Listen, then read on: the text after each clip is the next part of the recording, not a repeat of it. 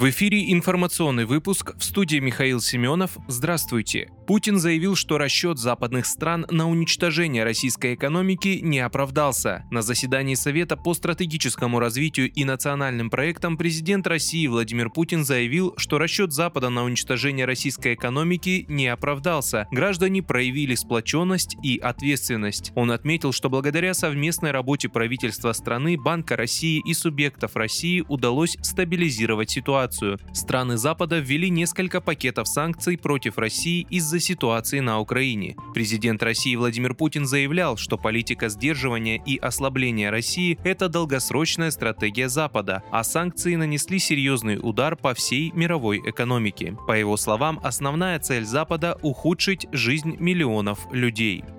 В штаб-квартире польской полиции взорвался подарок, полученный на Украине. В кабинете главного коменданта полиции Польши Ярослава Шимчика взорвался подарок, который ему вручили в Киеве, заявили в польском МВД. Там уточняется, что это произошло утром 14 декабря примерно в 7.50 утра. Взорвавшийся подарок Шимчику преподнес один из руководителей украинских служб. Комендант получил легкие травмы и пока что находится в больнице. Кроме того, пострадал гражданский сотрудник управления, но ему госпитализация не потребовалась, добавили в полиции. Варшава запросила у Киева разъяснение. Делом занимается прокуратура и соответствующие службы.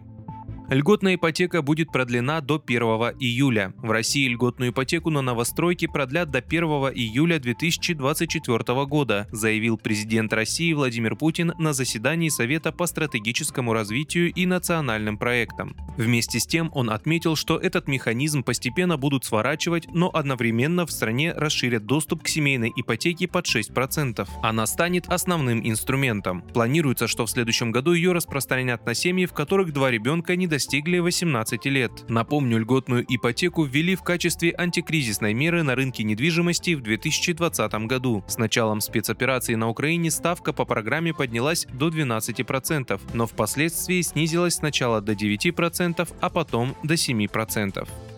Приграничный российский регион обстреляли со стороны Украины. Вооруженные силы Украины обстреляли село Старый Хутор Валуйского городского округа. Об этом в четверг 15 декабря сообщил губернатор Белгородской области Вячеслав Гладков в телеграм-канале. По его словам, никто из жителей граничащего с Украиной села не пострадал. Обстрел повредил линию электропередачи, в связи с чем часть села оказалась обесточена. Аварийные бригады энергетиков выехали на место. Сотрудники администрации продолжают подомовый обход территории территории, написал Гладков. Вы слушали информационный выпуск. Оставайтесь на справедливом радио.